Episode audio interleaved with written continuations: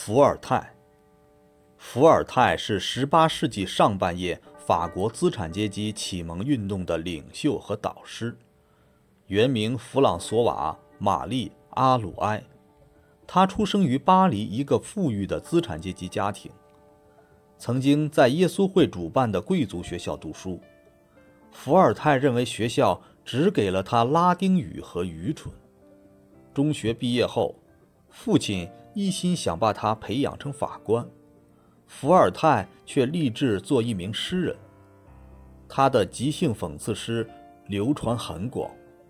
由于在短诗中嘲笑了法国统治者，他曾两次遭流放，后来被囚禁在巴士底狱。然而，这一切都阻挡不了他从事文学创作的决心。狱中，他开始写史诗《亨利亚特》和他的第一部悲剧。奥迪普斯。一七一八年，他的《奥迪普斯》在巴黎初次上演就获得成功，顿时名声显赫，从此击入文坛。成名后的伏尔泰旧习不改，仍然写讽刺诗嘲笑法国贵族，结果遭到毒打，第二次被关进巴士底狱。出狱后被宣布驱逐出境。伏尔泰流亡到英国，对莎士比亚的戏剧产生了浓厚兴趣，并把他的剧作翻译介绍到法国。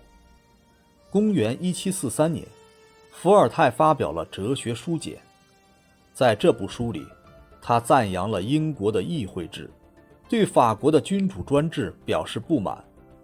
伏尔泰说：“人一生下来就是自由的，法律面前人人平等。”国内应该有言论出版的自由等等。在这本书中，伏尔泰还称天主教教主为恶棍，称教皇为两足禽兽。结果可想而知。此书一出版，立即被法国政府判为禁书，并当众烧毁。伏尔泰无奈。只好来到法国和荷兰边境一个古老偏僻的庄园里，隐居在他的女友德艾特莱侯爵夫人家里，一住就是十五年，直到侯爵夫人去世。在此期间，他写下了悲剧《凯撒之死》《穆罕默德》，讽刺长诗《奥尔良的少女》，哲理小说。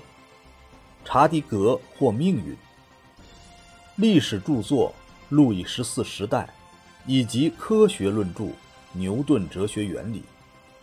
一七五零年，他接受了普鲁士国王的邀请，前往德国，在那里住了五年，著有历史著作《路易十四朝记事》。当伏尔泰发觉，腓特烈二世只是利用他的声誉来粉饰普鲁士的专制统治时，毅然逃离柏林，在法国和瑞士的边境凡尔纳购买了费因城堡，度过了生命中最后的二十几年。这一时期，他著作有《哲学词典》、历史著作《彼得大帝统治下的俄罗斯》、《议会史》、哲理诗。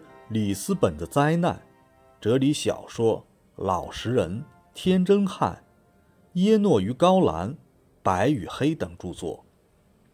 一七七八年，伏尔泰重返巴黎，受到人民的热烈欢迎。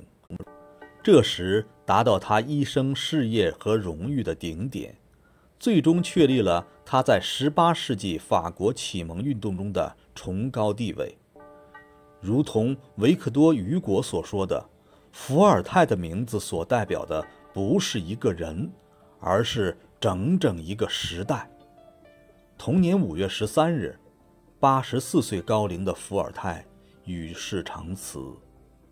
伏尔泰的思想对十八世纪的法国产生了极大影响，被人们称为启蒙者，也就是开启智慧。